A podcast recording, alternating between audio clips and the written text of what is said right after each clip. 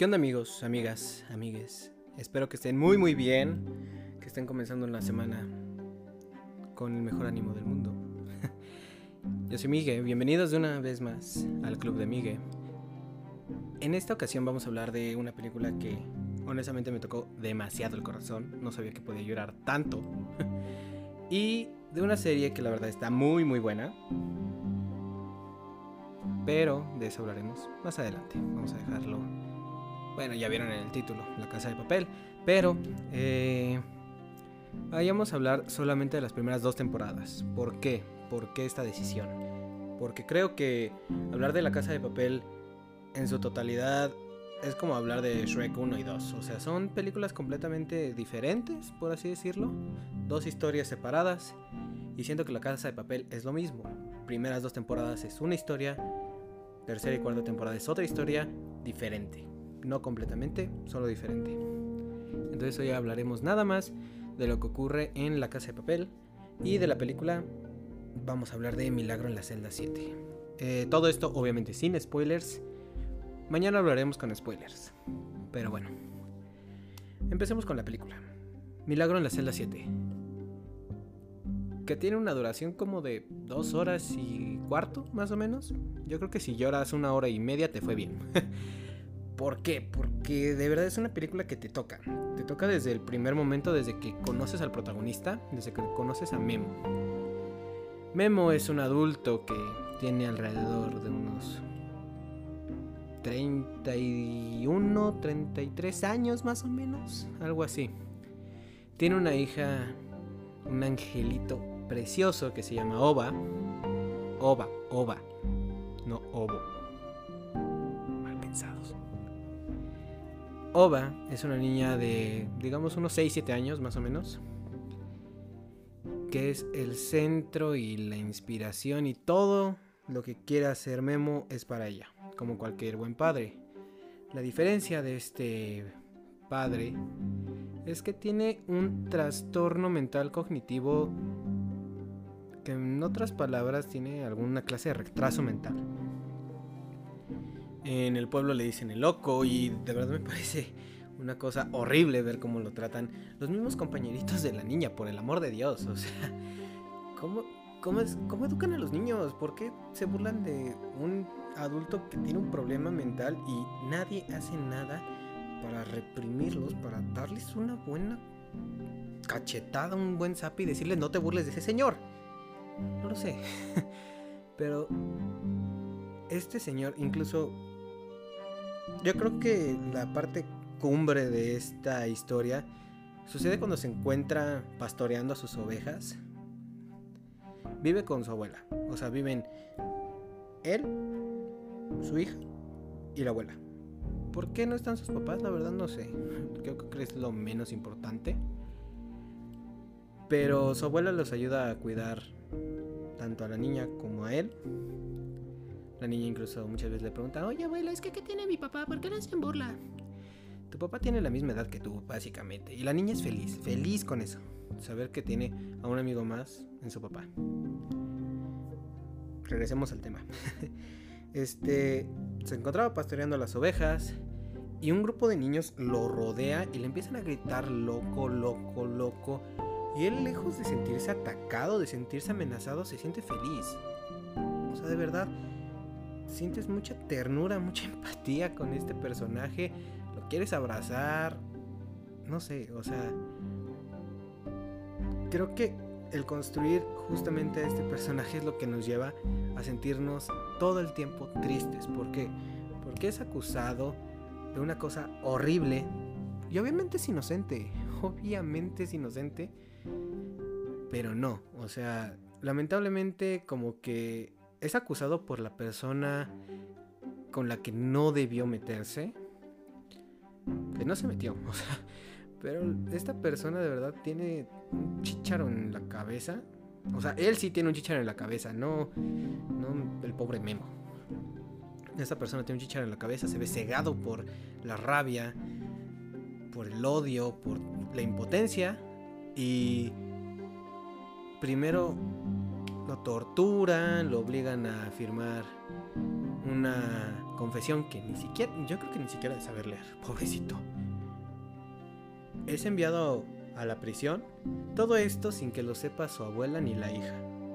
O sea, todo esto sucedió en una tarde, o sea, rapidísimo. Y, y tú estás sufriendo con el personaje porque obviamente llega a una cárcel con un, una acusación muy grave que los otros, o sea, todo el mundo se lo quiere acabar a golpes. Y de verdad sufres demasiado, demasiado. Hasta que como que la película empieza a tener un poquito más de lógica y todos empiezan a darse cuenta, oye, este pobre no mató a nadie. O sea, es, es un angelito viviente. Es la cosa más tierna del mundo. Esta persona no pudo haber matado a nadie y estamos seguros. Y creo que de eso trata básicamente la película. Repito, sufres, lloras, porque muchas veces así es la vida y se agarran contra la persona que menos puede defenderse, ¿no? Lo bonito es que esta persona no tiene odio, o sea, no tiene nada de rencor en su cuerpo, no, no es capaz de agarrar represalia contra alguien porque lo haya maltratado antes. Y siempre tiene una sonrisa en la cara. Qué bruto, qué bárbaro. De verdad. Wow, increíble película. Les repito, si la van a ver con nosotros a las 7 de la noche en la Netflix Party que organizamos, ya saben, ponemos el post en Facebook y bla, bla, bla, bla todo eso. Por favor, traigan pañuelos con ustedes porque lloran y lloran muchísimo. Y creo que esta película de verdad te deja tirado. Y dices, ¿cómo es posible que he sufrido tanto? ¿Cómo es que esta película... O sea, todo lo malo pasa. Pero... Eh, siempre sale un rayito de esperanza que... Como siempre arregla todo. Es una película muy muy bonita, de verdad. Recomendadísima. No sé si ya dije la aclaración o no, pero está en turco. Entonces, traten de, cuando la vayan a ver, ya sea con nosotros, con ustedes, si ya la vieron y la quieren volver a ver, que yo creo que nadie quiere volver a llorar una hora y media, pero eh, si la quieren volver a ver o la van a ver con nosotros, por favor, no hagan otra cosa. Bueno, si ya la vieron, puede que sí, pero si es la primera vez que la ven, pónganle mucha atención. Está en turco, no tiene versión doblada, solo subtítulos.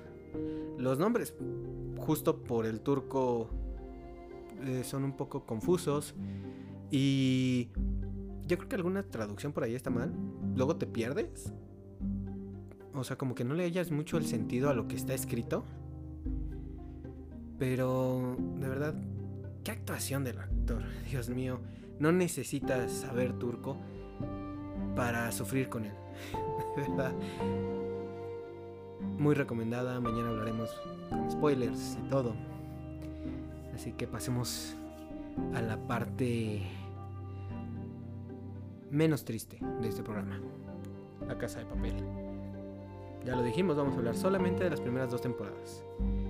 Si son como yo, honestamente, que hasta el viernes pasado no había visto ni un capítulo de La Casa de Papel, por favor, dejen ese estado, vayan a verla. Es una gran serie. Las primeras dos temporadas me encantaron y te mantienen encerrado en esa historia desde el primer capítulo. ¿Por qué? Porque aquí no se andan con rodeos, no están diciendo así como de, ay, vamos a pasarnos como cinco o seis capítulos arreglando y planeando todo esto y después ya entramos al banco. No, o sea, sí, pero no. Desde el primer capítulo entran al banco, tú vas ahí como de, no manches, ¿qué onda? El nivel de planeación que tienen y en flashbacks te van contando como pues todo el proceso de planeación y cómo es que llegan a ese punto, ¿no? Los personajes, vaya, los personajes de la primera temporada podemos hablar como de los atracadores, la gente de la policía y los rehenes. Vamos a empezar con los atracadores, que es obviamente con los que más te envuelves y puedes este, generar cierto vínculo. Empezando con el maldito cerebro de todo esto, el profesor. No puedo entender cómo es que alguien que le contaban historias de niño pudo hacer un plan, o sea, se metió tanto en esas historias y le gustaron tanto que pudo idear el plan maestro de atracar la casa de moneda y timbre de España. Em, la verdad es un genio, de verdad. Su nivel de planeación, de cómo iban a responder. Si él decía esto, se hace esto. Si nos atacan por aquí, pues los contraatacamos por acá. ¡Wow! De verdad, wow con el profesor. Es un gran, gran personaje. Y creo que las pocas cosas que él no planea y que empiezan a salir sobre la marcha las sabe resolver muy, muy bien. No porque tenga la apariencia de nerd significa que lo sea. Vaya que tiene ahí sus momentos que dices, es un crack. Un total badass. Entonces, wow, de verdad, soy muy, muy fan de ese personaje. Moviéndonos con Tokio. Tokio, que es la que parece ser la narradora de la historia. No que parece que es la narradora de la historia. Una disculpa, tengo mi cafecito aquí al lado entonces.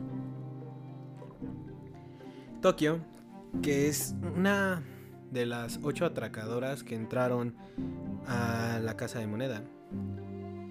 Dios mío, es... También es una crack, todos son cracks, la verdad. Voy a repetir esa palabra muchísimo, al menos con los ocho atracadores. Pero esta mujer es de sangre muy muy caliente y creo que muchas de las decisiones que se tienen que tomar sobre la marcha, muchos de los problemas nacen de sus decisiones, honestamente. Es alguien que no, no puede manejar ese... poner las cosas en hielo. O sea, es, es, alguien que jamás va a poner las cosas en hielo, que siempre va a querer decir, bueno, y esto explícamelo, y esto dímelo, y esto por qué, por qué, por qué. Grandioso ese personaje. Sí siento que muchas de las cosas malas que ocurren alrededor de primera, segunda, tercera y cuarta temporada son por sus decisiones. Pero no le quita lo crack, la verdad. Sigue siendo muy buen personaje. Hablemos ahora de su interés amoroso, Río.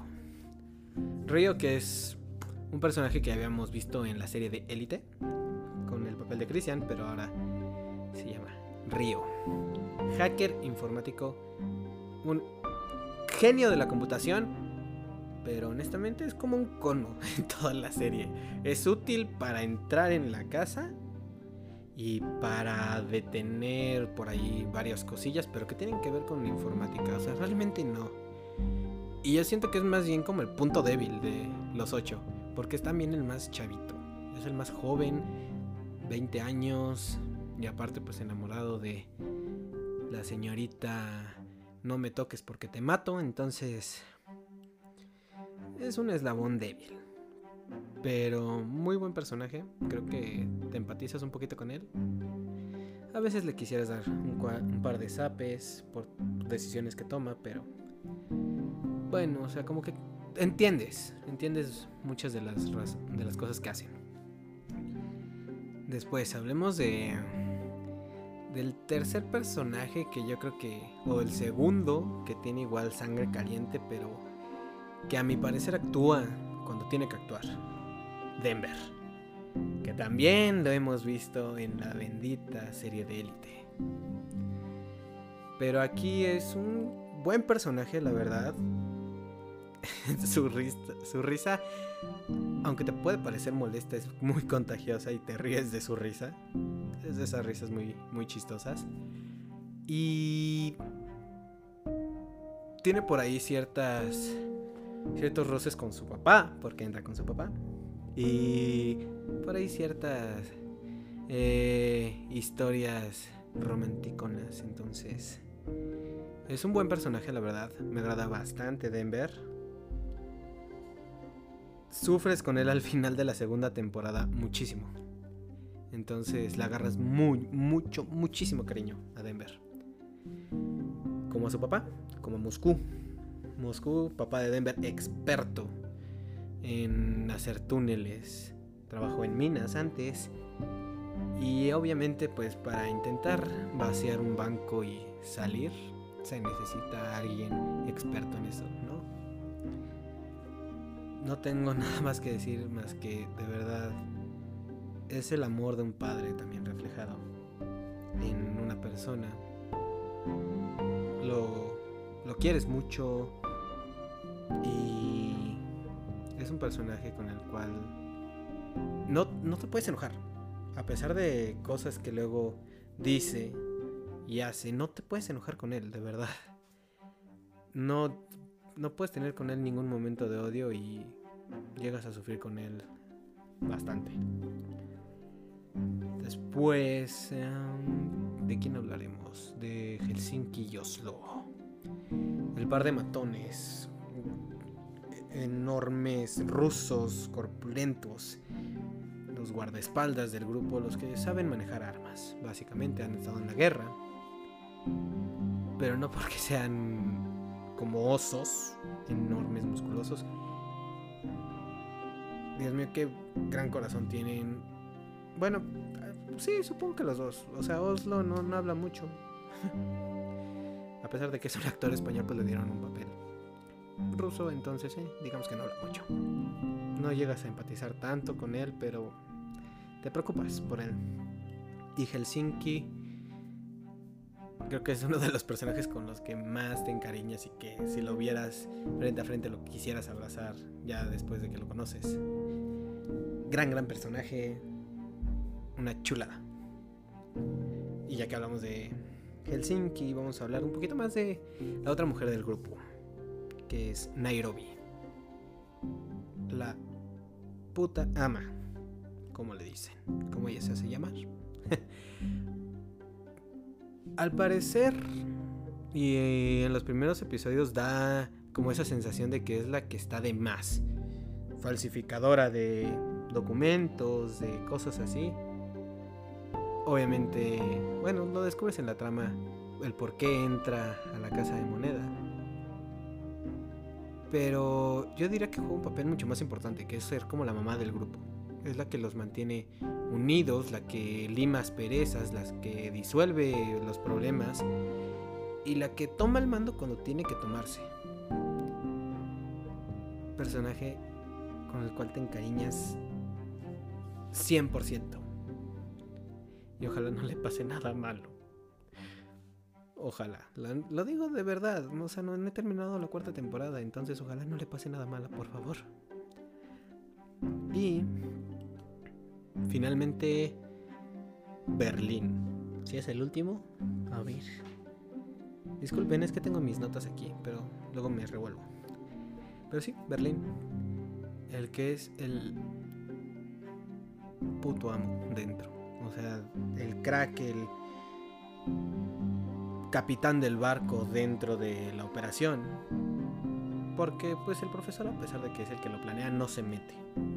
Él está llevando todos los hilos de, fuera del atraco. Y el que dirige todo adentro es Berlín, de verdad. Un personaje que lo llegas a odiar, te llega a caer mal, pero su carácter, su toma de decisiones, todo lo hacen un crack, de verdad, un, crack. También de mis personajes favoritos de esa serie, sin duda. Sin duda, la verdad. Por ahí hay unas cosas con las que no estás de acuerdo con Berlín, pero como en cualquier personaje, no todos son color de rosa, ¿no? Ahora podemos hablar de la gente que está en la policía. Empezando con la inspectora Raquel. La que está tratando de hacerle frente a todo esto. La que está tratando de negociar por parte del Estado. Y Dios, o sea, no sabe, no sabe ni por dónde le llueven los madrazos, de verdad sufres un poquito con ella, así como de, mm, o sea, tú lo que vas a hacer ya te lo van a replicar acá, o sea, ya tienen, ya saben cómo contrarrestarte, Raquel, o sea, ¿para qué lo intentas? Eh, pero aún así, te llega a caer bien, la verdad. La odias un poquito, pero te cae bien. O sea, entiendes su desesperación, todo lo que lleva a que Raquel se porte como se porte. Pero te cae muy muy bien. Ella y su familia en general. Su mamá y su hija pues, no son personajes de los cuales debamos hablar tanto. Pero todos te caen bien. La verdad. Después está el subinspector Ángel. Que por el amor de Dios, o sea, es, para mí sí es de esos personajes que debían de morir. O sea, sí es de esos personajes que dices, ay, por favor, o sea, ya que le corten el cuello, que haya una bala perdida, que un sicario llegue y lo secuestre, o sea, algo, porque ya te desespera. Y hasta... Bueno, yo sí sentí bastante alegría con todo lo malo que le pasaba. Pero es un buen personaje. O sea, tiene lo suyo sigue siendo el más centrado de la policía, la verdad. Pero como que todo lo malo le pasa a él. Entonces, cosa que platicábamos en el primer episodio de que eso mismo le pasaba a Samuel, pues a este pobre también le pasa todo lo malo. Pero, eh, no puedes tener como cierta empatía con él. Es como de, ay, bueno, qué bueno que te fue mal. Y lo pateas. Y de la policía, pues finalmente está el coronel Prieto. Que... Ay, este sí lo odias, la verdad. Porque primero como que quiere tomar el mando y no puede, no puede, no puede. Cuando ve la ventana, toma el mando. Cuando la empieza a regar, como que dice, ay, no, no, yo no fui, yo no fui. Entonces, es otro de esos personajes que medio odias, pero si hay que hablar de como los personajes relevantes, pues, es ese, la verdad. Sirve un poquito más en las temporadas de adelante, pero tampoco es un personaje con gran historia. Y dentro del grupo de rehenes que se queda dentro de la fábrica, creo que podemos hablar de Mónica, de Alison Becker, de Arturo, de Arturito. Ay, muerte, Arturo, por favor. Muerte. ¿De quién más? De la maestra. Eh, ya, o sea, los demás rehenes tienen sus brillos. Ah, de Torres, por favor, del señor Torres. De Don Torres. Creo que es de esos personajes terciarios, Don Torres. El que mueve ahí todas las máquinas de impresión de dinero. Ups, spoiler. Pero, bueno, no es spoiler. Pero de verdad ese señor te transmite tan buena vibra que lo quieres abrazar. Y dices, ay, abuelito, dame un abrazo. y bueno, Mónica, la amante de Arturo, sufres un poco con ella. Porque creo que le toca vérselas muy, muy mal a veces. Pero gran personaje, la llegas a creer mucho, mucho, mucho. Y después en la tercera temporada tiene sus momentos, ya tiene más relevancia. Ahorita como que empieza como un personaje terciario y después va subiendo, subiendo.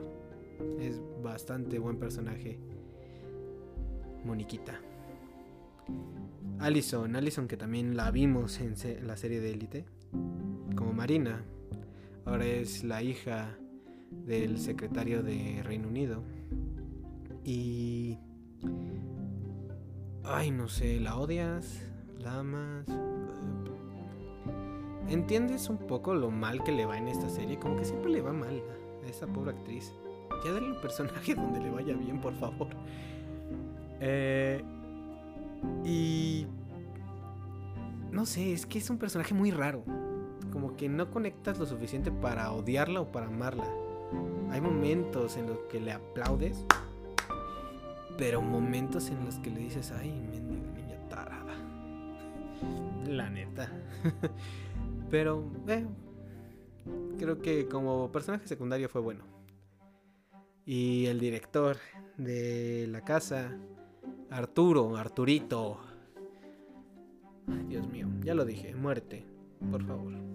Es un... O sea, es el güey que dices, si yo estuviera en un atraco, si yo fuera un rehén en una situación que están asaltando X cosa, ¿qué es lo que no haría? Ah, todo eso es lo que hace Arturo, la verdad. Todo lo que dices, eh, ya no haría esto, eso lo hace. Pésimo, o sea, y te desesperas, lo odias, dices, ya métale un balazo, por favor. Lamentablemente es de esos personajes que lo odias y le sigues viendo la cara. Entonces, los personajes que quieres, no. Eh, nada más que decir de La Casa de Papel. Gran, gran serie, al menos las primeras dos temporadas. Si no han visto la cuarta temporada, tienen mucho tiempo libre, muchachos, aceptémoslo. Véanla desde la primera y la segunda temporada. Si tienen esa inquietud de, ay, es que no sé si verla de nuevo, véanla, de verdad, véanla. Ustedes y yo sabemos que es muy buena decisión volverla a re mm, bueno, sí, volverla a ver, repetirla. Iba a decir volver a repetirla, pero eh, bueno, si ya la vieron dos veces, ahí sí la pueden volver a repetir. Eh, si no la han visto, y este era como ese pequeño empujoncito que necesitaban, véanla, por favor, véanla. Las primeras dos temporadas no se van a arrepentir de verlas. ¿Ok? Y creo que con eso es todo. Ya hablamos bastantito. Recuerden, vamos a subir el link del Netflix Party para verlo, para ver Milagro en la celda 7 juntos. Igual si quieren, propon, si les gustaría la idea de las series que recomendamos, ver el final de la serie, los últimos dos episodios igual juntos, en los días que no, no hacemos las Netflix Parties de, los, de las películas. Es una propuesta muy válida mándenos el mensaje por si quieren que también organicemos eso. Y adelante, se juega. Sería una muy buena eh, dinámica de este podcast. Perdón, le repito, eh, a las 7 de la noche nos vemos para ver la película. Probablemente empecemos a colgar el link desde antes. Si igual lo quieren ver más tarde, adelante. Se vale. Pónganlo Mándenos su comentario de es a las 7 ya es muy noche o todavía es muy temprano. Ponlas, a las 8. Ok, les podemos poner a las 8 si eso gustan. Lo que a ustedes les acomode más. Eh, mañana nos vemos con el episodio con spoilers, tanto de Milagro en la celda 7 como de la casa de papel. Bastante. Tenemos buen material para hablar mañana. Y nada, los invito a que le den follow a este podcast en la plataforma que lo estén escuchando. Nos den follow igual en Instagram, Facebook. Mándenos sus comentarios, qué es lo que les gusta, qué es lo que no les gusta.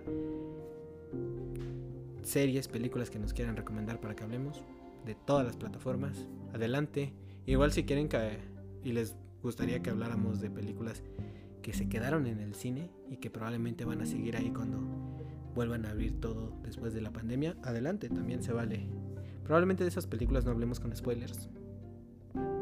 Pero les podemos recomendar alguna que otra película. Incluso en Cinepolis Click, la verdad.